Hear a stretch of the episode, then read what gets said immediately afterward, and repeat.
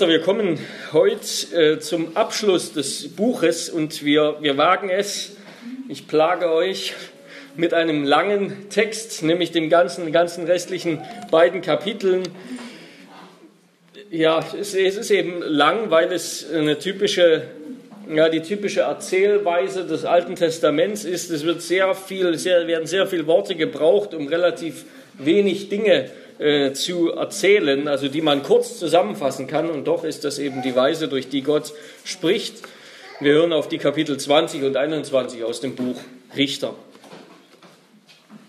Ich habe die Predigt unter den Titel gestellt Epilog 2, also der zweite Epilog Wölfe im Schafspelz statt Hirten der Herde.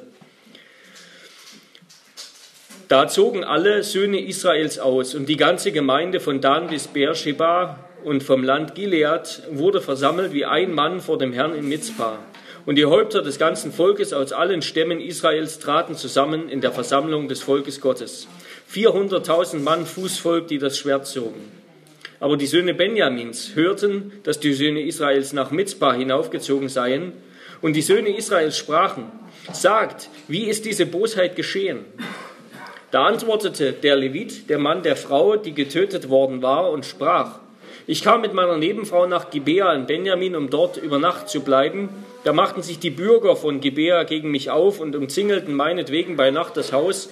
Mich wollten sie töten und meine Nebenfrau haben sie geschändet, so dass sie gestorben ist. Da nahm ich meine Nebenfrau und zerstückelte sie und sandte die Stücke in das ganze Land des Erbes Israel, denn sie haben ein Verbrechen und eine Schandtat in Israel begangen. Seht, ihr alle, ihr Söhne Israels, sprecht euch aus und beratet hier. Da stand das ganze Volk auf wie ein Mann und sprach, niemand von uns soll in sein Zelt gehen, noch in sein Haus einkehren, sondern wir wollen, sondern das wollen wir jetzt gegen Gibea tun, gegen sie ausziehen nach dem Los. Wir wollen zehn Männer von 100, 100 von 1000, 1000 von 10.000 aus allen Stämmen Israels nehmen. Die sollen Verpflegung holen für das Volk, damit es kommt und mit Gibea Benjamin ganz entsprechend seiner Schandtat verfährt, die es in Israel verübt hat. So versammelten sich alle Männer von Israel gegen die Stadt, verbündet wie ein Mann. Und die Stämme von Israel sandten Männer zu allen Geschlechtern von Benjamin und ließen ihnen sagen, was ist das für eine böse Tat, die bei euch verübt worden ist? So gebt nun die Männer heraus, die Söhne Belials von Gibea, dass wir sie töten und das Böse aus Israel ausrotten. Aber die Söhne Benjamins wollten nicht auf die Stimme ihrer Brüder, der Söhne Israels, hören sondern sie versammelten sich aus den Städten bei Gebea, um zum Kampf gegen die Söhne Israels auszuziehen. Und es wurden an jenem Tag die Söhne Benjamins aus den Städten gemustert. 26.000 Mann, die das Schwert zogen, ohne die Bürger von Gebea. Von ihnen wurden 700 auserlesene Männer gezählt. Und unter diesem ganzen Volk waren 700 auserlesene Männer, die linkshändig waren. Die schleuderten alle einen Stein haargenau, ohne das Ziel zu verfehlen. Aber die Zahl der Männer von Israel, ausgenommen Benjamin, war 400.000, die das Schwert zogen, alles tapfere Männer. Und die Söhne Israels machten sich auf und zogen hinauf nach Bethel. Und sie befragten Gott und sprachen, wer von uns soll zuerst hinaufziehen zum Kampf mit den Söhnen Benjamins? Und der Herr sprach, Judah zuerst. Da machten sich die Söhne Israels am Morgen auf und lagerten sich vor Gibea und die Männer von Israel zogen aus, um mit Benjamin zu kämpfen und stellten sich in Schlachtordnung auf zum Kampf. Da zogen die Söhne Benjamins aus Gibea heraus und streckten an jenem Tag unter, den, unter Israel 22.000 Mann zu Boden. Aber das Volk stärkte sich, die Männer von Israel, und sie stellten sich wieder in Schlachtordnung auf am gleichen, Tag, am gleichen Ort, wo sie sich am Tag zuvor aufgestellt hatten. Und die Söhne Israels gingen hinauf nach Bethel und weinten vor dem Herrn bis zum Abend und sprachen, sollen wir wieder hinziehen, um mit unseren Brüdern, den Söhnen Benjamins, zu kämpfen? Und der Herr sprach, zieht hinauf. Als nun tags darauf die Söhne Israels gegen die Söhne Benjamins anrückten, da zogen die Benjaminiter wieder aus Gibea heraus ihnen entgegen am zweiten Tag und schreckten von den Söhnen Israels weitere 18.000 Mann zu Boden, die alle das Schwert zogen. Da zogen alle Söhne Israels und alles Volk hinauf und kamen nach Bethel. Und sie weinten und blieben dort vor dem Herrn und fasteten an jenem Tag bis zum Abend und opferten Brandopfer und Friedensopfer vor dem Herrn. Und die Söhne Israels befragten den Herrn, Denn zu jener Zeit war die Bundeslade Gottes dort und Pinehas, der Sohn Eleazars, des Sohnes Aarons, stand vor ihm zu jener Zeit. Und sie fragten, sollen wir nochmals ausziehen, um mit den Söhnen Benjamins, meinem Bruder, zu kämpfen, oder sollen wir es lassen? Der Herr sprach, zieht hinauf, denn morgen will ich sie in eure Hand geben. Da legten die Söhne Israels einen Hinterhalt rings um Gibea her. Danach zogen die Söhne Israels am dritten Tag gegen die Söhne Benjamins hinauf und stellten sich in Schlachtordnung gegen Gibea auf, wie zweimal zuvor. Da zogen die Söhne Benjamins heraus dem Volk entgegen, und nachdem sie von der Stadt abgeschnitten worden waren, fingen sie an, etliche vom Volk zu erschlagen und zu töten, etwa 30 Mann von Israel, wie zweimal zuvor auf den Landstraßen, von denen eine nach Bethel, die andere auf dem Feld nach Gibea führt. Da sprachen die Söhne Benjamins, sie sind vor uns geschlagen wie zuvor. Aber die Söhne Israels sprachen, lasst uns fliehen, damit wir sie von der Stadt abschneiden gegen die Landstraße hin. Da machten sich alle Männer Israels auf von ihrem Ort und stellten sich in Schlachtordnung auf bei Baal Tamar. Aber der Hinterhalt Israels brach von seinem Standort aus dem Feld von Gibea hervor, und zehntausend auserlesene Männer aus ganz Israel kamen gegen Gibea, als der Kampf hart war. Jene aber merkten nicht, dass ihnen das Unheil nahte. Und der Herr schlug Benjamin vor Israel, so dass die Söhne Israels an jenem Tag 25.100 Mann von Benjamin erschlugen, die das Schwert zogen. Und die Söhne Benjamins sahen, dass sie geschlagen waren. Die Männer von Israel aber hatten Benjamin Raum gegeben, denn sie verließen sich auf den Hinterhalt, den sie bei Gebea bestellt hatten. Und der Hinterhalt eilte und überfiel Gibea und zog aus und schlug die ganze Stadt mit der Schärfe des Schwerts. Aber die Männer von Israel hatten mit dem Hinterhalt die Abrede getroffen, dass dieser einen starken Rauch aus der Stadt aufsteigen lassen sollte. Darum wandten sich die Männer von Israel im Kampf zur Flucht, und Benjamin fing an, etwa 30 Mann von Israel zu schlagen und zu töten, denn sie dachten, sie sind wieder vor uns geschlagen wie im vorigen Kampf. Als aber von der Stadt der Rauch wie eine Säule aufzusteigen begann, sah Benjamin hinter sich und siehe, da flammte von der ganzen Stadt Feuer auf zum Himmel. Nun wandten sich die Männer von Israel um, die Männer von Benjamin aber waren bestürzt, denn sie sahen, dass das Unheil sie getroffen hatte. Sie wandten sich zwar vor, vor, den Männern Israels auf den Weg zur Wüste, aber der Kampf folgte ihnen, und die, welche aus den Städten kamen, nahmen sie in die Mitte und machten sie nieder. Und sie umzingelten Benjamin, verfolgten sie bis Menucha und zertraten sie vor Gibea gegen Sonnenaufgang. Und von Benjamin fielen 18.000 Mann, alles tapfere Männer. Da wandten sie sich um und flohen gegen die Wüste an den Felsen Rimmon. Aber jene schlugen auf den Straßen 5000 Mann und setzten ihnen nach bis Gideon und schlugen von ihnen noch 2000 Mann. So fielen an jedem Tag von Benjamin im Ganzen 25.000 Mann, die das Schwert zogen, lauter tapfere Männer. Nur 600 Mann wandten sich um und flohen zur Wüste, zum Felsen Rimmon und verblieben auf dem Felsen Rimmon vier Monate lang. Und die Männer Israels kehrten zurück zu den Kindern Benjamins und schlugen mit der Schärfe des Schwerts alles, was in den Städten war, vom Menschen bis zum Vieh, alles, was man fand, auch alle vorhandenen Städte verbrannten sie mit Feuer. Und alle Israeliten hatten in Mitzbah einen Eid geschworen und gesagt, niemand von uns soll seine Tochter einem Benjaminiter zur Frau geben. Und das Volk kam nach Bethel und verblieb dort bis zum Abend bis zum Abend vor Gott, und sie erhoben ihre Stimme und weinten sehr. Und sie sprachen, O Herr, du Gott Israels, warum ist das in Israel geschehen, dass heute ein Stamm von Israel fehlt? Am anderen Morgen aber machte sich das Volk früh auf, und sie bauten dort einen Altar und opferten Brandopfer und Friedensopfer. Und die Söhne Israels sprachen, Wer von allen Stämmen ist nicht mit der Gemeinde zum Herrn heraufgekommen? Denn der große Schwur war ausgesprochen worden, Wer nicht zum Herrn nach Mitzpah heraufkommt, der soll gewiss sterben. Und es reute die Söhne Israels um ihren Bruder Benjamin. Und sie sprachen, heute ist ein Stamm von Israel abgehauen worden. Was wollen wir tun, damit die übrig gebliebenen Frauen bekommen? Denn wir haben bei dem Herrn geschworen, dass wir ihnen keine von unseren Töchtern zu Frauen geben wollen. Darum fragten sie, wer ist wohl von den Stämmen Israels nicht zum Herrn nach Mitzpah heraufgekommen? Und siehe, da war niemand von Jabes Gilead zu der Gemeinde in das Lager gekommen. Denn das Volk, das gezählt wurde, denn als das Volk gezählt wurde, siehe, da war keiner der Bürger von Jabes in Gilead da. Da sandte die Gemeinde zwölftausend von den tapfersten Männern dorthin und gebot ihnen und sprach, geht hin und schlagt mit der Schärfe des Schwerts die Bürger von Jabes Gilead, samt den Frauen und den Kindern. Das aber ist der Befehl, den ihr ausführen sollt. Alles, was männlich ist und alle Frauen, die einen Mann im Beischlaf erkannt haben, sollt ihr töten. Und sie fanden unter den Bürgern von Jabes in Gilead 400 Mädchen, die Jungfrauen waren, die keinen Mann im Beischlaf erkannt hatten. Die brachten sie ins Lager bei Silo, das im Land Kanaan liegt.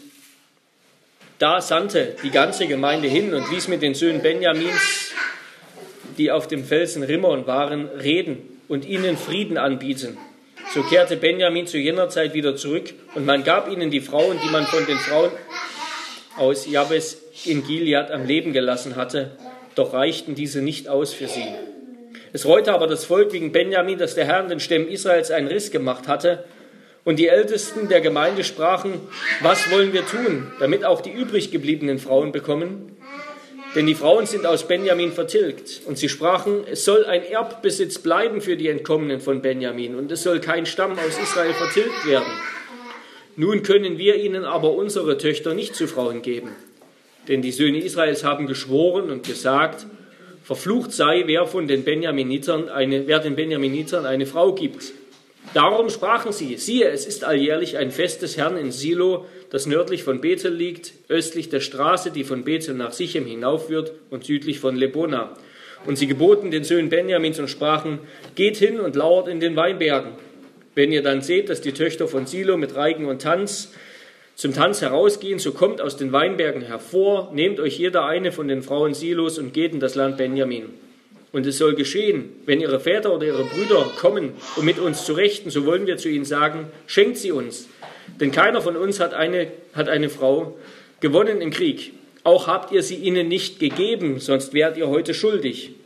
Da machten es die Söhne Benjamins so, dass sie sich Frauen nahmen nach ihrer Zahl von den Reigentänzerinnen, die sie raubten, und sie gingen davon und kehrten wieder zu ihrem Erbteil zurück und bauten die Städte wieder auf und wohnten darin.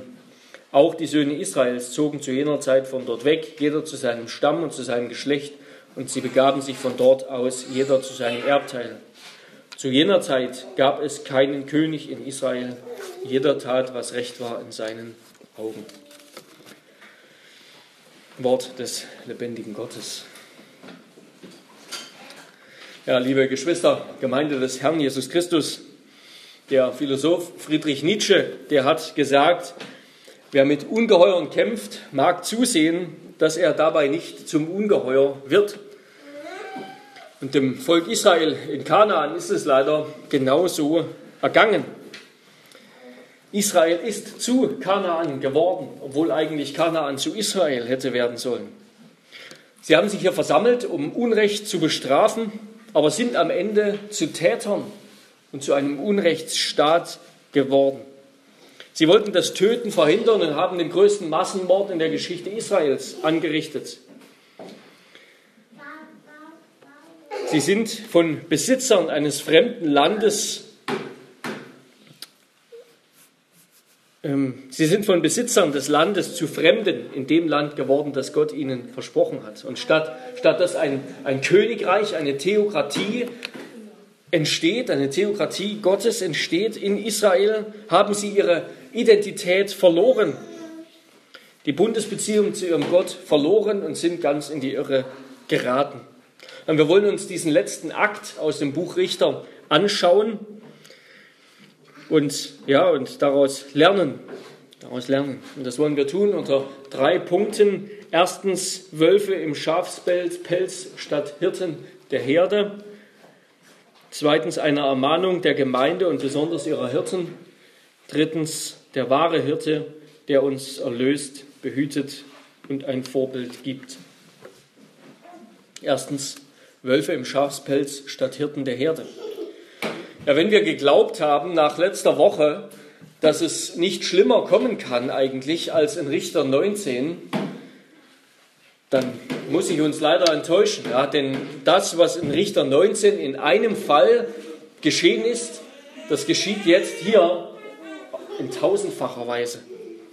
Wir erinnern uns, die Geschichte war, dass ein Levit seine Nebenfrau alias Konkubine zurückholen wollte von ihrem Vater auf der Rückreise, wollten sie nicht, wollte er nicht in das kanaanitische Jerusalem ähm, gehen, sondern lieber, lieber die Gastfreundschaft eines äh, in Gibea Benjamin äh, genießen, aber dort gab es überhaupt keine Gastfreundschaft, sondern es ist Sodom und Gomorra quasi über ihn hier hereingebrochen.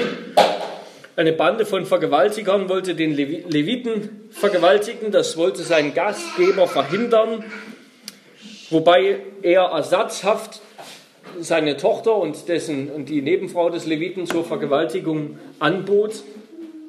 Und am Ende ergriff der Levit selbst die Initiative, indem er seine Nebenfrau diesen Perversen vorwarf, quasi opferte, um sich selbst und seinen Gastgeber zu retten.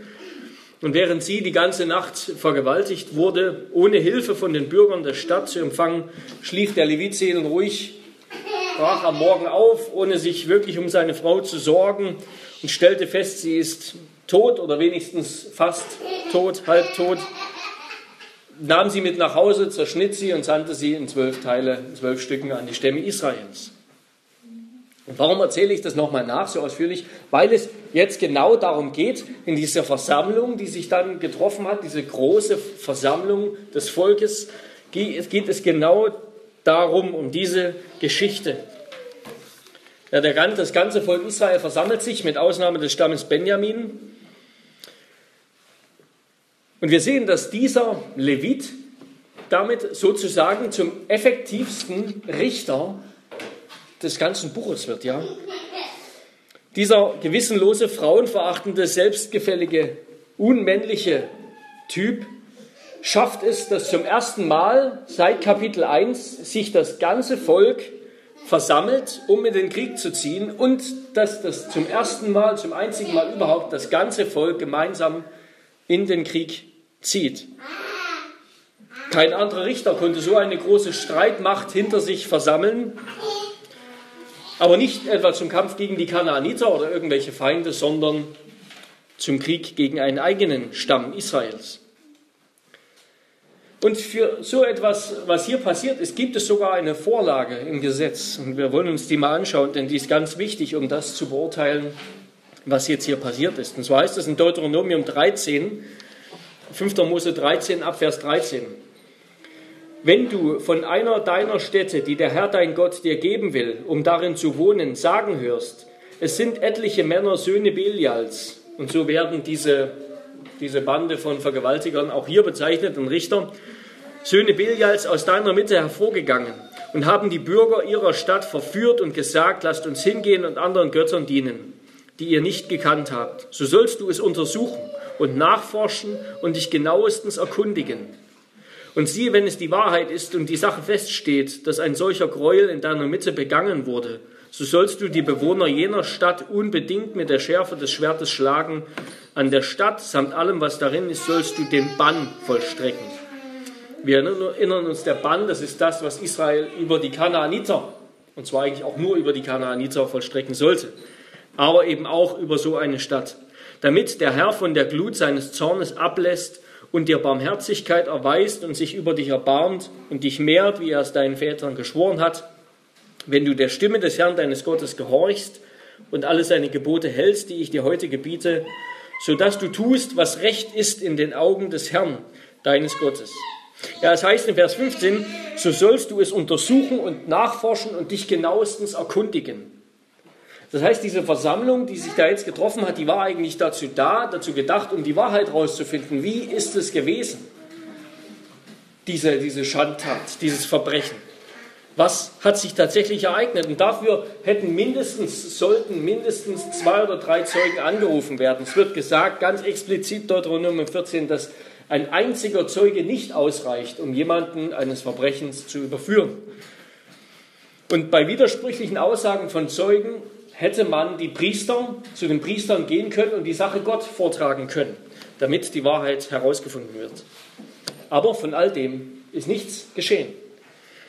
Der Einzige, der angerufen wird, der Einzige, der gehört wird, das ist der Levit und der erzählt seine Geschichte und er spickt sie geschickt mit Halbwahrheiten und Verzerrungen, indem er nicht nur seinen Knecht und den Gastgeber dieser äh, Geschichte nicht erwähnt, denn die hätten ja befragt werden können, sondern er stellt die Tat, die ihm widerfahren ist, auch falsch dar. Er sagt, mich wollten sie töten und meine Nebenfrau haben sie geschändet, sodass sie gestorben ist.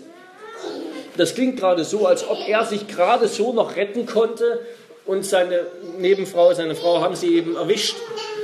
Und außerdem sagt er, dass das die Bürger oder Oberen Gibeas tun wollten. Aber eigentlich ja, waren es nicht alle Bürger, sondern es war eine Söhne Belials, wie sie genannt werden, eine Bande von Schändern. Und die Wahrheit ist natürlich ganz anders gewesen, ja. Das, das haben wir ausführlich angehört, ja. Er hat seine Frau, diesen Männern, die eigentlich ihn auch nur nicht töten, sondern vergewaltigen wollten, er hat seine Frau quasi geopfert, sie ihnen zum Fraß vorgeworfen an seiner Stelle. Aber die Ältesten Israels und das Volk Israel, die nehmen diese Geschichte für bare Münze, ohne weitere Zeugen anzuhören, ohne irgendwas, ohne Verwunderung darüber, welches kranke Hirn darauf kommen kann, einen Menschen in zwölf Stücke zu zerschneiden und zu versenden. Nehmen Sie das einfach hin. Es werden keine weiteren Zeugen angehört, es wird sich nicht genauestens erkundigt, wie die Sache eigentlich war. Es wird nicht mit der Stadt Gibea in Verhandlung getreten. Es wird, nichts, es wird, es wird überhaupt nichts gemacht. Es wird einfach nur dieser eine Zeuge, der Haupttäter vielleicht sogar, er wird als Zeuge angerufen. Gott wird überhaupt nicht angerufen. Alles läuft nach ganz pragmatischen Gesichtspunkten ab. Und damit bleibt am Ende die Wahrheit unentdeckt. Ja. Einer der Hauptschuldigen kommt als einziger Zeuge ungestraft davon. Und stattdessen schafft er es, die Ältesten und das ganze Volk Israels zu manipulieren, um eigentlich seine Rache, äh, für seine Rache. Und wir sehen auch keine echte Bemühung, den Krieg mit dem Stamm Benjamin zu, zu verhindern. Ja, einerseits ist dieser Stamm natürlich schuldig, weil er diese Männer schützt. Und andererseits ist es vielleicht auch verständlich, dass er dass der Stamm Benjamin nicht einfach ohne große Verhandlung und Untersuchung diese Männer, diese Leute, seine eigenen Leut, Landsleute herausgibt. Es wird sich also überhaupt nicht bemüht, die Sache wirklich zu, aufzuklären und eigentlich eine friedliche Lösung, abgesehen von der Stadt Benjamin, von der Stadt Gibea, zu suchen. Man lässt sich einfach ein auf einen blutigen Bürgerkrieg. Doch zuvor haben sie noch etwas anderes getan. Das lesen wir dann erst am Anfang von Kapitel 21. Geschickt gemacht in der Geschichte, wo, wo sich die Israeliten selbst dann eigentlich erst erinnern nach dem Gemetzel, was sie vorher auch noch gemacht haben. Sie haben nämlich zwei Schwüre abgegeben. Dort in Mitzpah heißt es dann, in Richter 21, Vers 1 und Vers 5, in Mitzpah, das heißt auf dieser Volksversammlung haben sie zwei Schwüre gegeben. Erstens, kein Israelit sollte einem Benjaminiter eine Tochter zur Frau geben. Natürlich angestiftet von dem Gedanken, was sind das für, was sind das für Schänder, was sind das für Menschen? Und zweitens, wer an diesem Krieg nicht teilnimmt aus Israel, der soll ausgelöscht werden. Und wenn wir, wenn wir die Geschichte dieses Buches uns nochmal vor Augen führen, dann, dann bleibt uns eigentlich, kann uns nur der Mund offen stehen bleiben. Ja, am Anfang sagt Gott zu Israel, ihr sollt euch nicht mit den Kanaanitern verbünden, ihr sollt eure Töchter ihnen nicht zur Frau geben und mit ihnen keine Ehen schließen. Aber da lesen wir nichts von einem Schwur, dass, dass die Israeliten das etwa verhindert hätten, sondern wir lesen gleich am Anfang, und sie sind da die Ehen eingegangen mit den Kanaanitern und haben Bündnisse mit ihnen geschlossen und so weiter. Und jetzt hier machen sie einen Schwur, einen Hochheiligen und wollen sich daran halten, dass sie mit einem Bruderstamm, mit, einem, mit ihren israelitischen Brüdern keine, keine Ehen schließen. Und an wen erinnern uns diese übereilten, völlig unbedachten, einfach nur emotional angefeuerten Schwüre? An Jephthah. An Jephthah, der auch aus Unkenntnis von Gottes Wort und mit der Absicht, Gott zu manipulieren, ihm den Sieg zu schenken in einer Schlacht, geschworen hat, dass er eben das Erste, was ihm aus seiner Haustür entgegenkommt, opfern will. Und was das Ergebnis war, wissen wir ja. Er hat seine Tochter geopfert. Und dabei verlangt Gott solche Gelübde gar nicht. Er verlangt solche Schwüre nicht. Er sagt sogar, dass man sich davor hüten soll. An anderer Stelle im Alten Testament sich davor hüten soll, einfach so etwas zu schwören. Und außerdem, wenn die Israeliten es wirklich so ernst gemeint hätten, dann hätten sie schon längst auch nach Deuteronomium 13, dem Text, den wir gehört haben, hätten sie zum Beispiel den Stamm Dan, ja, von dem wir gehört haben, Richter 18, der einen Götzen aufgerichtet hat und sich von Gott abgewandt, den hätten sie ausrotten müssen. Aber das haben sie natürlich nicht gemacht. Also wir sehen hier, hier ist Ungerechtigkeit, hier ist Willkür. Das eine Mal wird ein, ein Massaker angerichtet aufgrund einer Sache, das andere Mal geschieht gar nichts. Ein Mangel an Erkenntnis Gottes an Liebe zu Gott und zu dem eigenen Bruderstamm. Und dann kommt es also zu einem schrecklichen Bruderkrieg oder Bürgerkrieg. Aber was ist mit Gott? Wo ist Gott? Gott bleibt verborgen. Ja, Gott bleibt verborgen. Wie, wie, wie ein Götze, den die Kanaaniter, den, wie ein Götze der Kanaaniter, den Israel so gern anbetet, verhält er sich hier ganz rätselhaft und unverlässlich. Ja, Gott macht deutlich, er wird sie nicht mehr aus dieser Misere retten. Nur dreimal meldet er sich zu Wort in Richter Kapitel 20. Und die ersten beiden Male sind es auf Hebräisch jeweils nur zwei Worte. Nämlich nach, bei der ersten Frage an Gott sagt er Judah zuerst und bei der anderen auf Deutsch zieht hinauf gegen sie. Auf Hebräisch sind das zwei Worte. Sagt quasi fast gar nichts. Beim dritten Mal dann sind es fünf Worte. Gott verhält sich, hält sich verborgen, rätselhaft. Er lässt sie die ersten beiden Male verlieren, die Israeliten, obwohl er sagt, zieht hinauf.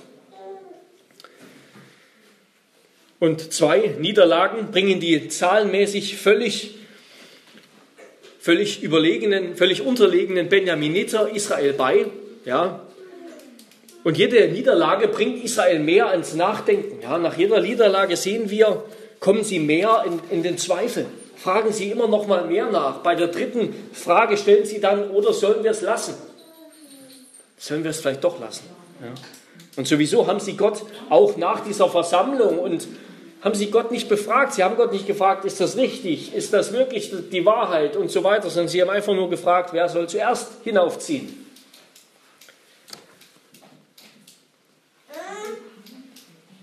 Ja, Gott, Gott lässt sie zweifeln an ihren Methoden, er demütigt sie, aber er, er hilft ihnen nicht wirklich, er rettet sie nicht.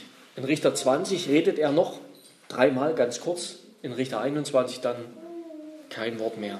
Gott redet gar nicht mehr.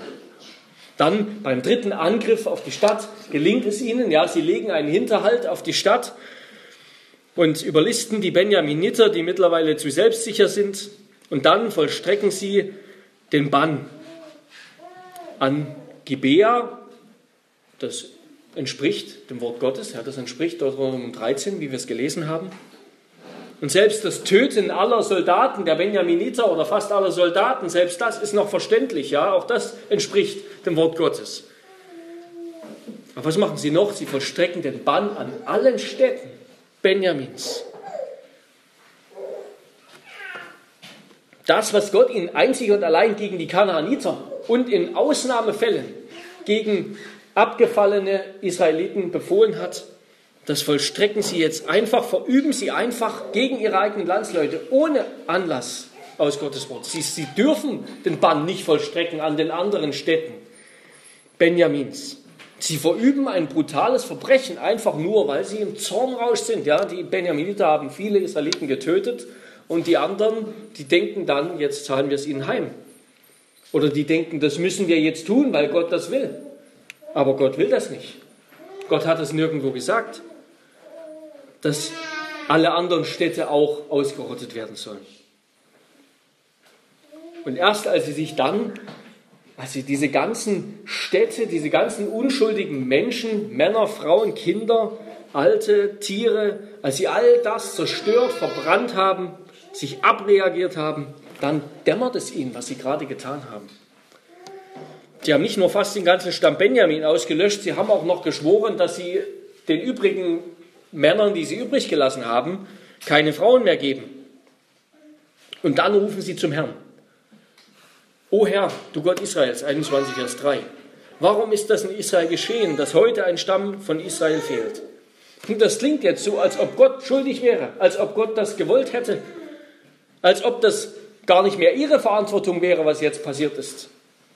Und jetzt soll Gott das wieder richten. Ja, jetzt möge Gott ihnen antworten. Jetzt opfern sie, dass Gott ihnen antwortet und sagt, was sie jetzt tun können. Dass er ihre Suppe auslöffelt. Aber das tut Gott nicht. Er schweigt.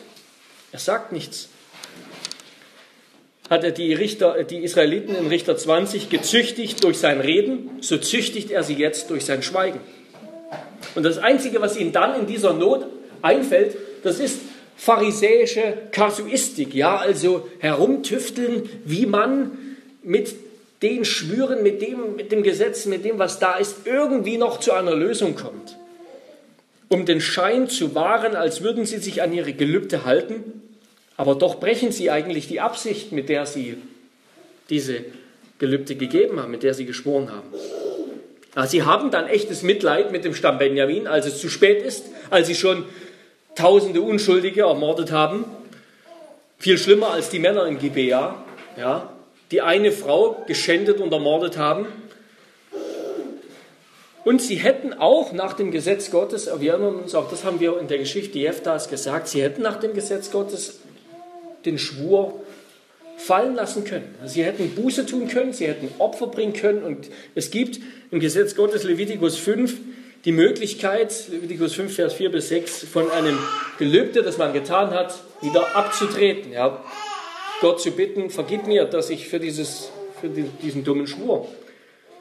Aber das tun sie auch nicht. Ja. Sie, sie kennen das Wort Gottes überhaupt nicht mehr. Stattdessen kommen sie auf die Idee, den einen Schwur, den sie gemacht haben, gegen den anderen auszuspielen. Ja, sie haben geschworen, keiner gibt dem Benjaminiter eine Frau und wer nicht nach Israel äh, zur, zur Schlacht kommt, nach Mitzbah, zur Volksversammlung, der wird getötet. Und dann zählen sie das Volk durch und stellen fest, ah, aus Jabesh in Gilead ist ja keiner gekommen. Und was machen sie? Nicht etwa auf die Idee kommen, vielleicht zu fragen, ja, gebt uns eure Jungfrauen raus oder sowas. Nein, hingehen, den Bann vollstrecken an dieser unschuldigen Stadt. Sie ermorden dort, so heißt es, alle Frauen und Kinder und Männer einer weiteren Stadt, die damit überhaupt nichts zu tun hat, und rauben 400 Jungfrauen. Menschenleben, besonders natürlich Frauen und Kinder, zählen hier überhaupt nichts mehr. Die Moral, die ist hier, die ist hier schon den Bach runter. Das ist keinerlei Moral mehr bei den ältesten Führern Israels. Und die ganze Zeit geht es ja immer um die Ältesten und die Hirten, die Führer Israels, die Oberen. Sie entscheiden so. Aber auch das reicht nicht aus und dann kommen sie auf die Idee, die Selbstverfluchung, die, die jeder Schwur, jeder Schwur ist eine bedingte Selbstverfluchung. Ja, ich schwöre das zu tun und wenn ich das nicht tue, dann strafe mich, dann strafe mich Gott. Die Selbstverfluchung dieses Schwures gegen das eigene Volk auszuspielen. Und sie ermutigen die Benjaminiter, sich auf einem religiösen Fest 200 weitere Jungfrauen zu rauben. Und wenn dann, und wenn dann die, die Väter dieser Frauen kommen, dann werden die Ältesten argumentieren, die Benjaminiter haben diese Frauen geraubt, aber seid froh, denn, denn wenn ihr diesen Raub nicht akzeptiert, dann halten wir euch für schuldig, sie ihnen gegeben zu haben. Und dann auf diese, das, auf, darauf steht der Tod, ja. Also sie werden im Grunde vor vollendete Tatsachen gestellt. Ihr müsst das so akzeptieren, weil sonst steht der Tod darauf, sonst halten wir euch für schuldig, sie ihnen gegeben zu haben. Und am Ende tun die Ältesten nichts anderes, die Ältesten Israels nichts anderes als der alte Mann, wir erinnern uns, der Gastgeber in Gibea, ja, der anstelle des, des Leviten, den sie eigentlich schnappen wollten, diese Vergewaltiger, ihnen seine Tochter und dessen Nebenfrau herausgibt. Sie geben die Töchter anderer, natürlich nicht ihre eigenen, die Töchter anderer geben sie zum Raub frei. Frauen werden hier nur noch als Ware misshandelt, behandelt. Und der Missbrauch der Töchter Silos ist im Grunde der ironische Kontrast zum, zum, zum Missbrauch der Nebenfrau des Leviten. So wie der Bann an Jabesh Gilead der Kontrast zum Bann an Benjamin ist. Ja, aus einem Missbrauch wurden Tausende. Aus einem Missbrauch wurden Tausende. Und was bei der Vernichtung einer Stadt hätte bleiben können, das wurde zur Vernichtung vieler Städte, zur Ermordung vieler unschuldiger Menschen. Und was ist am Ende das Ergebnis? Hat es vielleicht wenigstens geklappt. Ja, haben sie die Schänder Gibeas dran gekriegt. Am Ende bleiben 600 Mann, auch wieder nur 600 Männer von Benjamin übrig. Und die Israeliten forschen nicht einmal nach, ob unter diesen 600 vielleicht die Leute aus Gibea noch dabei sind. Ja? Weiß ja keiner. Wird auch nicht gefragt. Es überleben 600 Männer, bei denen die Schuldfrage nicht klar ist, während unzählige unschuldige Frauen und Kinder ermordet werden. Die Ältesten von Israel, die sind am Ende schlimmer als der Levit und als die Schänder in Gibea. Und wer zieht sie zur Rechenschaft? Niemand, denn es ist kein König da. Am Ende sind wir einfach nur noch froh, vielleicht wie bei den Nachrichtensendungen dieser Tage, dass sie zu Ende sind. Ja? Nicht, weil es irgendwie am Ende besser ist, sondern einfach, weil es zu Ende ist. Das ist der absolute Tiefpunkt der Geschichte Israels. Und das heißt ganz zu Recht in Richter 21, Vers 12, dass die 400 Jungfrauen, die sie aus Jabesh Gilead, das ist also im Ostjordanland, ja östlich des Jordans, wo diese Stämme Manasse, Gad und Ruben sind, dass sie die, die, diese 400 Jungfrauen zurückgebracht haben nach Silo, was im Land Ephraim, Gebiet Ephraim liegt, im Land Kanaan, heißt es da. Ja, und das ist natürlich kein Zufall. Eigentlich sollte das das Land Israel sein. Aber der, der, der Schreiber hält hier fest, das ist am Ende, das ist nicht das Land Israel, das ist Kanaan. Das hat mit Israel nichts zu tun. Israel ist zu Kanaan geworden. Ja, die Hirten Israels, die Anführer Israels sind zu ihren Schlechtern geworden. Sie unterscheiden, sie können nicht mehr unterschieden werden zwischen Israel und Kanaan, zwischen Gott und Götzen.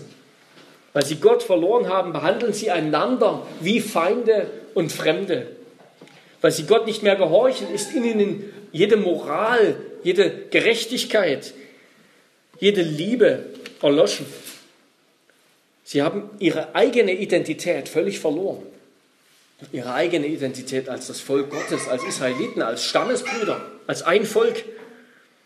Und gerade diese heiligen Institutionen des Levitentums und der Ältesten, die sind am Ende dieses Buches die schlimmsten. Ja, das sind die schlimmsten Verbrecher die Priester und die Ältesten, die Hirten, sind ganz vom Geist Kanaans infiziert, verloren ohne ihren Gott und König. Und so endet dann das Buch. Zu jener Zeit gab es keinen König in Israel. Jeder tat, was rechtsam war in seinen Augen. Das ist das ist das Ende des Buches, der letzte Vers. Und das ist auch der ganze Epilog, diese beiden, diese vier Kapitel, die Geschichte Michas und jetzt diese Geschichte, sind zusammengefasst jeweils in, diese, in diesen Vers, in diesen Spruch. Doch alles hätte auch eigentlich ganz anders kommen können. Erinnern wir, erinnern wir uns, wie das Buch Richter beginnt. In Vers direkt in Kapitel 1, da heißt es, und es geschah nach dem Tod Josuas, da fragten die Söhne Israels den Herrn und sprachen, wer von uns soll zuerst hinaufziehen, um gegen die Kanaaniter zu kämpfen? Und der Herr sprach, Juda soll hinaufziehen, siehe, ich habe das Land in seine Hand gegeben. So hätte es kommen können, dass Israel vielleicht auch zusammen die Stämme Kanaans, äh, die, die, die Kanaaniter vertreibt aus diesem Land, dieses Land reinigt und heiligt von, von allem Götzendienst zum wahren Gottesdienst. Aber das haben sie nicht getan. Stattdessen am Ende heißt es jetzt hier in Richter 21, wer von uns soll zuerst hinaufziehen in den Kampf gegen die Benjaminiter, gegen unsere eigenen Brüder. Und der Herr sprach Judah zuerst. Und wir sehen auch hier diese Parallele, aber am Ende, am Ende geht es nicht mehr nur um, um nicht Götzendienst oder so, sondern es geht um das Abschlachten der eigenen, des eigenen Volkes. Das ist das Ende dieses Buches. Damit kommen wir, das war der längste Punkt, zu Punkt 2 einer Ermahnung an die Gemeinde und besonders ihre Hirten, an uns. Der Apostel Paulus schreibt bezüglich des Ungehorsams Israels während der Wüstenwanderung, schreibt er im 1. Korintherbrief Kapitel 10, Vers 11, alle diese Dinge aber, die jenen widerfuhren, sind Vorbilder und sie wurden zur Warnung für uns aufgeschrieben, auf die das Ende der Weltzeiten gekommen ist. Paulus sagt an mehreren Stellen deutlich, all diese Dinge im Alten Testament, die wurden für uns, die wurden für die Gemeinde aufgeschrieben. Also auch für uns, es steht für uns geschrieben, also was lernen wir daraus? Diese Geschichte steht nicht einfach nur da als eine alte, nette Geschichte, sondern für uns. Ja, was wir daraus lernen, ist zuallererst einmal, dass dort, wo wir, wo wir Gottes Wort vergessen, wo wir Gottes Wort, wo wir die Bibel vergessen, wo die Bibel nicht mehr Richtschnur und Maßstab unseres Lebens und Denkens und Handelns ist, da werden wir nicht nur in Götzendienst verfallen, das auch, sondern es wird zu Willkür, zu Ungerechtigkeit, zu Lieblosigkeit, Unbarmherzigkeit kommen in der Gemeinde, unter uns. Die Heilige Schrift, die Bekenntnisse, die Kirchenordnung, die sind ein ganz wichtiger Schutz der ganzen Gemeinde. Natürlich diese, sind diese Dinge nicht leicht. Natürlich, die Heilige Schrift steht über Bekenntnissen und Kirchenordnung und doch sind die Bekenntnisse dazu da, dass wir die Heilige Schrift recht verstehen und die Kirchenordnung, dass wir auf rechte Weise leben in der Gemeinde.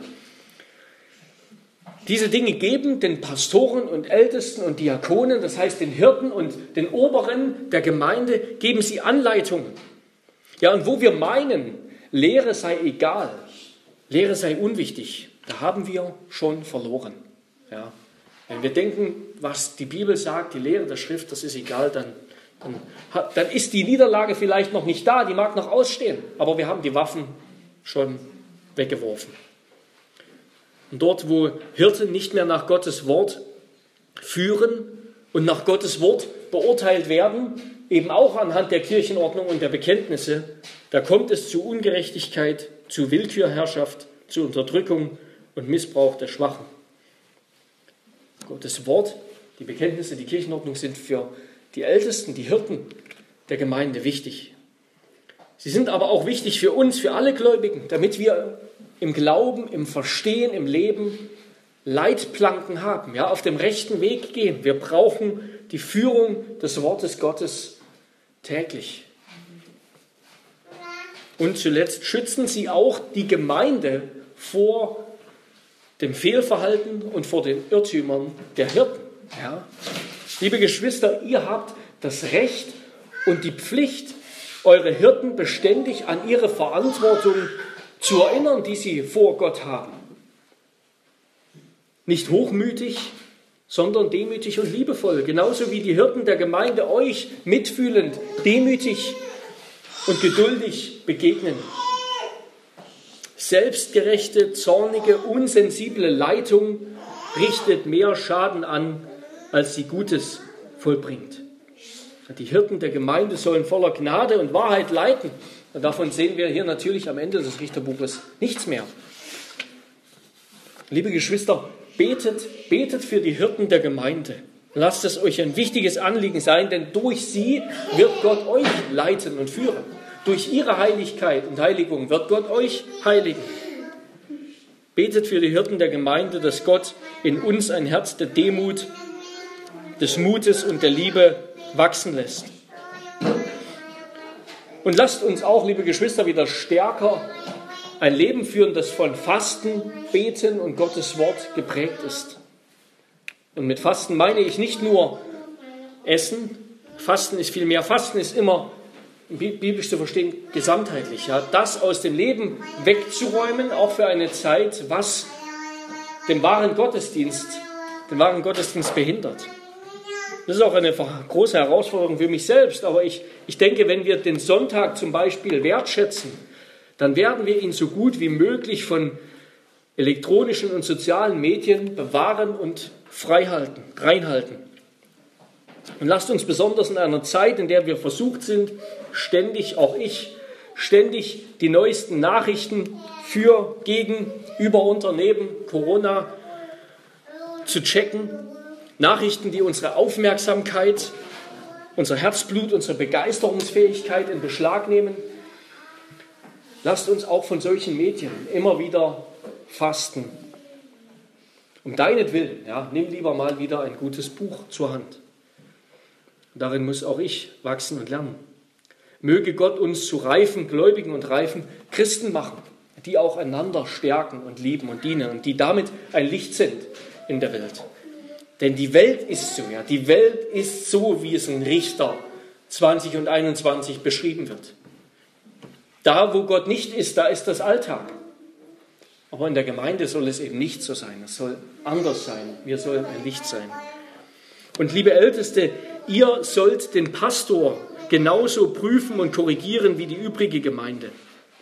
Nichts ist schädlicher, als wenn der Pastor und die Ältesten sicherlich genauso, aber vielleicht in besonderer Weise der Pastor von der restlichen Gemeinde abgeschnitten ist, weil er für besser oder heiliger gehalten wird oder sich selbst für etwas Besseres hält.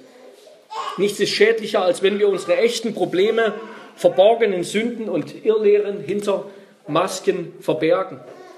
Darum lasst uns offen vor unseren Ehepartnern und oder auch den Ältesten der Gemeinde leben, verborgene Sünden bekennen, in Barmherzigkeit einer den anderen höher achten als uns selbst, uns gegenseitig aufhelfen in Liebe, wo wir gefallen sind, in Liebe, in der ernsten Ermahnung und Geduld Christi.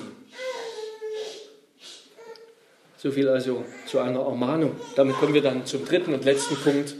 Der wahre Hirte, der uns erlöst, behütet und ein Vorbild gibt. Das Buch Richter lässt uns am Ende zurück mit einer Sehnsucht nach einem König.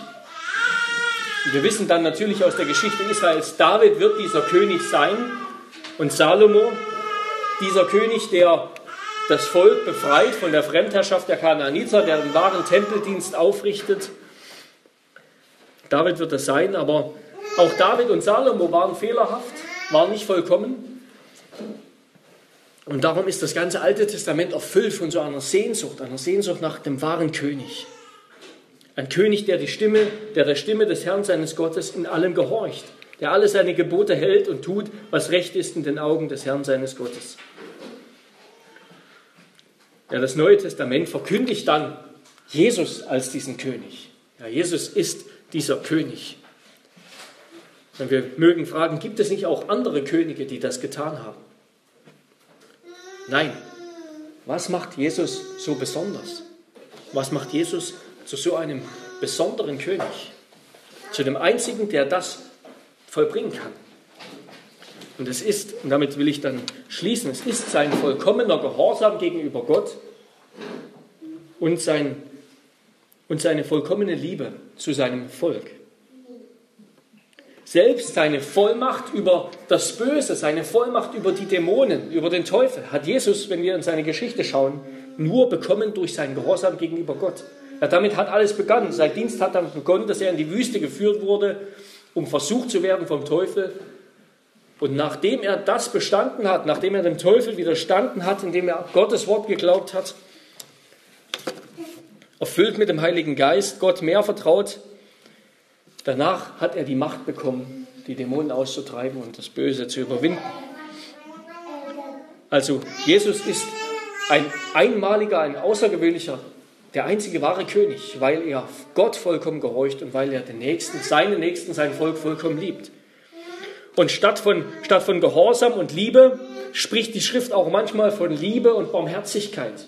Liebe zu Gott und Barmherzigkeit gegenüber unseren Nächsten. So heißt es zum Beispiel in Hosea, im Propheten Hosea 6, Kapitel 6, Abvers 4. Und Jesus zitiert das, wird es später zitieren gegenüber den Pharisäern. Da, da sagt Gott, was soll ich mit dir tun, Ephraim? Was soll ich mit dir tun, Judah? Eure Liebe ist so flüchtig wie eine Morgenwolke, ja wie der Tau, der früh vergeht. Denn an Liebe habe ich wohlgefallen und nicht am Opfer, an der Gotteserkenntnis mehr als an Brandopfern. Sie aber haben wie Adam den Bund übertreten, dort sind sie mir untreu geworden. Gilead ist eine Stadt von Übeltätern, voller Blutspuren. Gleich lauernden Straßenräubern ist die Bande der Priester. Am Weg nach Sichem morden sie ja, Schandtaten haben sie begangen. Im Haus Israel habe ich Schauderhaftes gesehen. Dort treibt Ephraim Hurerei, befleckt sich Israel. Was, Jesus, was der, der Prophet hier deutlich macht, ist, die Haltung zu Gott, die Liebe zu Gott entspricht immer auch der Haltung zum Nächsten. Ja? Wo, wo das Volk Gott liebt und gehorcht, da wird es auch im Frieden miteinander leben. Da werden die Schwachen nicht bedrückt und so weiter. Aber wo das Volk Gott verwirft, da kommt es zu Verbrechen, Gräueltaten und allem möglichen Übel. Und unsere Welt ist heute genau so. Dort, wo die Menschen Gott vergessen, da haben sie keinerlei Maßstab mehr für den Umgang miteinander, für das, was wahr ist. Ja, unsere Welt ist genauso voller Rebellion gegen Gott und voller Streit, Nass, Hass, Neid und allem anderen gegeneinander. Die Menschen kennen Gott nicht und darum finden sie in sich auch keinen echten Nährboden für selbstlose Liebe, weil wir uns eben, wenn wir Gott nicht haben, wenn wir diese Ruhe, diese, dieses Fundament in Gott nicht haben, dann müssen wir uns immer selbst erstmal versuchen, zu Gott zu machen. Wir müssen uns immer selbst dienen. Wir müssen uns um uns sorgen. Wir können uns gar nicht so sehr um unseren Nächsten sorgen. Aber wenn wir mit Gott im Frieden sind, im Reinen sind, wenn wir gerechtfertigt sind und wissen, meine Beziehung mit Gott ist in Ordnung, ich, ich bin ihm unterworfen, ich bin sein Kind, dann kann ich jetzt, dann finde ich die Freiheit, das Richtige zu tun gegenüber meinem Nächsten. Am Ende verlieren die Menschen sich selbst und ihre eigene Identität aus den Augen.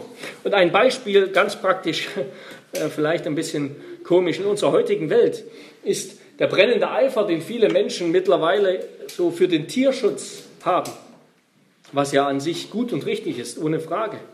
Und doch haben die gleichen Menschen meist vergessen, was den Menschen eigentlich vom Tier unterscheidet, nämlich dass er in Gottes Ebenbild gemacht ist. Sie schützen Tiere, aber ermorden Babys im Mutterleib, weil sie meinen, es wären keine Menschen. Das ist ein Beispiel dafür, was passiert, wenn man Gott als Maßstab und sein Wort als Maßstab vergisst, dann, dann setzt jeder selbst den Maßstab. Jeder selbst sagt, was welches Leben lebenswert ist und welches nicht. Auch hier gilt das eine nicht tun, das eine tun und das andere nicht lassen und die richtigen Prioritäten setzen. Und Gott verlangt von uns, Jesus Christus ermahnt die Pharisäer unter anderem eben mit diesem Text aus Hosea, Gott will keinen oberflächlichen, äußerlichen Gehorsam, so wie Israel das hier in Richter tut. Immer wieder zwischendrin, sie opfern und sie beten, sie bringen Friedensopfer und Brandopfer, aber sie haben doch längst schon gar nichts mehr mit Gott zu tun. Ja? Das ist alles nur noch Show, das ist nur noch äußerlich. Da ist keine wahre Frömmigkeit, kein echter Glaube und keine Liebe zu den, zu den Nächsten. Und leider sind wir Christen darin nicht selten gut, ja, mit dem Fingerzeigen auf andere, mit dem Echauffieren. Aber gerade aus dem Buch Richter und das, was wir immer wieder in der Kirche sehen bis heute, sollten, sollten wir lernen, ja, dass wir kein bisschen besser sind. Wir sind kein bisschen besser als die anderen. Wir brauchen das Erbarmen Christi genauso wie andere unsere Liebe brauchen und wir ihre. Und diese, diese Zusammengehörigkeit und dieses, dieses Ringen, dieses Ringen zwischen Liebe zu Gott und Barmherzigkeit zum Nächsten, das ist es ja, was, was häufig auch konservative und progressive, wenn ich das mal sagen will, in unserer Gesellschaft auch unterscheidet. Ja, die Konservativen, die, die immer eher die Werte, Gott, die Moral im Blick haben. Die Progressiven, die, die an Barmherzigkeit, an das Dienen, an den Nächsten im Blick haben. Beides ist wichtig. Und von beidem, in beidem können wir voneinander lernen und vor allem von Christus lernen, wie wir das machen sollen. Und darin, das kann uns auch verbinden, dieser, dieser, dieses Bemühen darum. Diese beiden Pole, Liebe zu Gott, Gehorsam gegen Gott und Barmherzigkeit gegenüber unserem Nächsten, Liebe zu unserem Nächsten zusammenzubringen. Denn Jesus, bei Jesus kommen die beiden zusammen. Jesus ist der, der die echte Barmherzigkeit sowohl lehrt als auch verkörpert. Die Barmherzigkeit, die Gott verlangt. Jede Gerechtigkeit gründet auf wahrer, Jesu Gerechtigkeit gründet auf wahrer Liebe zu Gott, die sich in Barmherzigkeit gegenüber anderen ausdrückte. Ja? Wahre Liebe zu Gott, die sich in Barmherzigkeit gegenüber anderen ausdrückte. Und Jesus hat eben die typische menschliche Trennung von Barmherzigkeit und Opfer von Empathie und Prinzip überwunden durch völlige Hingabe an Gott und sein Opfer für andere. Und ich komme zum Schluss.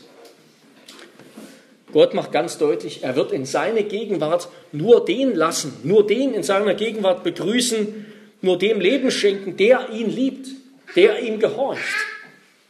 Ja, wir, müssen, wir können sagen, der Himmel muss verdient werden. Der, nur der Gerechte kommt in den Himmel. Nur der, der Gott liebt und der seine, seinen Nächsten, seine Mitgeschöpfe auch in Liebe behandelt. Und allein Jesus hat diese vollkommene Liebe erwiesen und sie hat am Ende sogar sein ganzes Leben als Opfer gefordert. Sein Opfer war so unendlich wertvoll, dass er damit andere Menschen, dass er uns damit erkaufen konnte. Warum? Warum war sein Opfer so unendlich wertvoll? Weil es durch ein Leben vollkommenen Liebesgehorsams gedeckt war. Sein Opfer war wertvoll, weil sein Leben wertvoll war. Nur durch sein gehorsames Leben der Liebe konnte sein Opfer ein Ausdruck vollkommen selbstloser Liebe und Hingabe sein. Ja, jemand, der sein ganzes Leben egoistisch für sich lebt, nur um am Ende einmal für andere zu sterben, dessen Tod ist nichts wert und wird nicht beweint. Wer hingegen sein ganzes Leben schon in Liebe für andere aufgeopfert hat und sich dann am Ende als Liebesopfer hingibt, der hat in seinen Tod einen, einen Wert eingebracht, einen ewigen Wert eingebracht, einen Wert, den er in seinem Leben erworben hat. Das ist dann ein wertvoller Tod. Tod und Leben, Opfer und Barmherzigkeit, die werden hier dann im Leben Jesu austauschbar. Jesu Leben war ein Leben voller Aufopferung und sein Tod ein Tod voller Liebe und Gehorsam. Und umgekehrt. Und Jesus hat damit eben genau das vollbracht, hat das getan, was Adam hätte tun sollen, was Israel hätte tun sollen, was wir, was jeder Mensch hätte tun sollen. Aber was es uns nicht gelingt, aus Ungehorsam gegen Gott und aus mangelnder Liebe gegen unser, gegenüber unseren Nächsten. Und gerade das macht Jesus zu einem vollkommenen König. Und zu einem ebenso ganz anderen König. Denn die Herrscher dieser Welt, sagt Jesus, die sind groß, indem sie andere klein machen und unterdrücken. Sie gewinnen, indem sie Gewalt ausüben. Und ihre Herrlichkeit besteht darin, dass ihnen gedient wird. Aber Christus ist nicht gekommen, um sich dienen zu lassen, sondern um anderen zu dienen und sein Leben als Lösegeld für viele zu geben. Er war groß, nicht weil er andere klein machte, sondern weil er sich selbst klein machte und erniedrigte bis zum Tod am Kreuz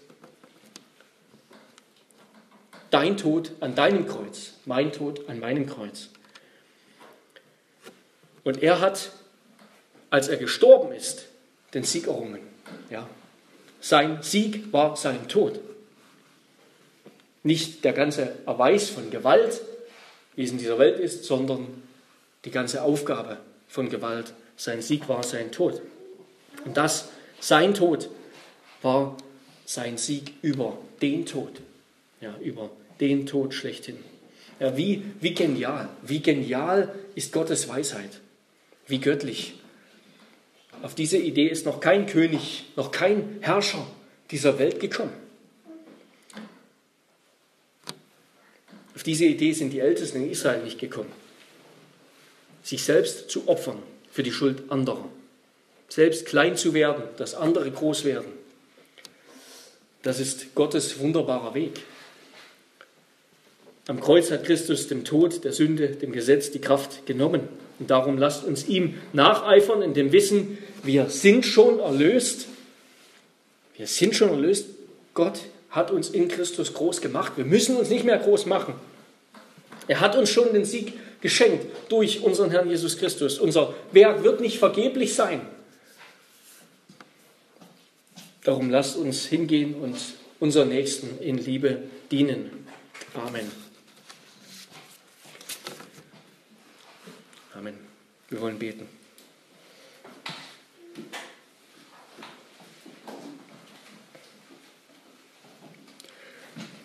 Herr unser Gott, wir wollen dich loben und preisen über deiner, für deine göttliche Weisheit. Herr, du berichtest uns, du hast uns dieses Buch Richter gegeben, in dem du am Ende überhaupt nicht mehr vorkommst, in dem wir sehen, was passiert, wenn du nicht mehr vorkommst. Auch in unserer Welt, in unserem Leben. Und wir, Herr, wir wissen aus der Erfahrung, dass es wahr ist. Wir sehen es um uns herum. Wir sehen es in unserem eigenen Leben. Herr, und wir, ja, wir, wir können dich nur rühmen und preisen, dass du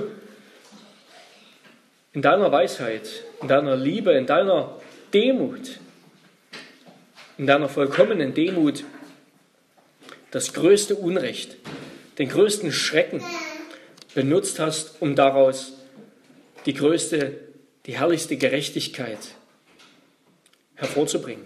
Du hast den schrecklichsten Tod benutzt, um das wahre Leben hervorzubringen.